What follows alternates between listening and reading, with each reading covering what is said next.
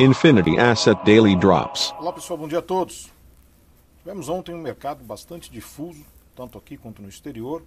Lá fora, algumas realizações de lucro, mercado um pouco focado na fala da Yellen, dizendo possível elevação de juros caso a inflação e a atividade econômica assim peçam. Trouxe nenhuma novidade específica, na verdade ela falou mais do mesmo, mas o fato dela citar e está sempre sendo perguntada sobre isso acabou por influenciar também parte do mercado, que ontem teve uma realização de lucros no exterior um pouco mais forte em ações de empresas de tecnologia.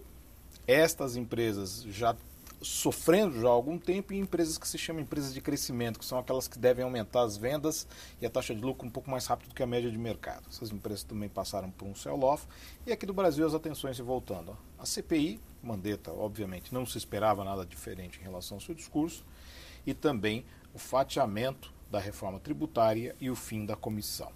Tudo isso influenciou o mercado mais negativo, Ibovespa caindo bem 1,26%, acompanhando também o exterior, Nasdaq caiu 1,88%, mas ainda assim o dólar se manteve estável, mas tivemos uma abertura das curvas de juros no dia pré-cupom.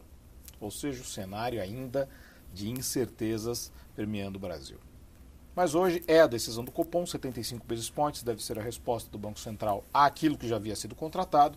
Agora se espera efetivamente qual que vai ser a comunicação do BC, dado que existem os desafios fiscais, existem os desafios de uma inflação também corrente uh, por conta de questões climáticas e sazonais, mas o Banco Central precisa ficar atento e muito atento em um contexto em que ele pode ser que pode, mantenha a sinalização de que vai elevar juros, mas não mais contrate essa elevação como fez da última vez.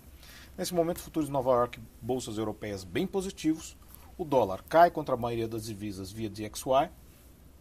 Na agenda temos a DP Employment, além da decisão do Copom e alguns PMIs aqui e no exterior, e PMIs e ISMs, e a produção industrial do Brasil. É isso aí, pessoal. Tenham todos uma ótima sessão e bons negócios. Infinity Asset Daily Drops.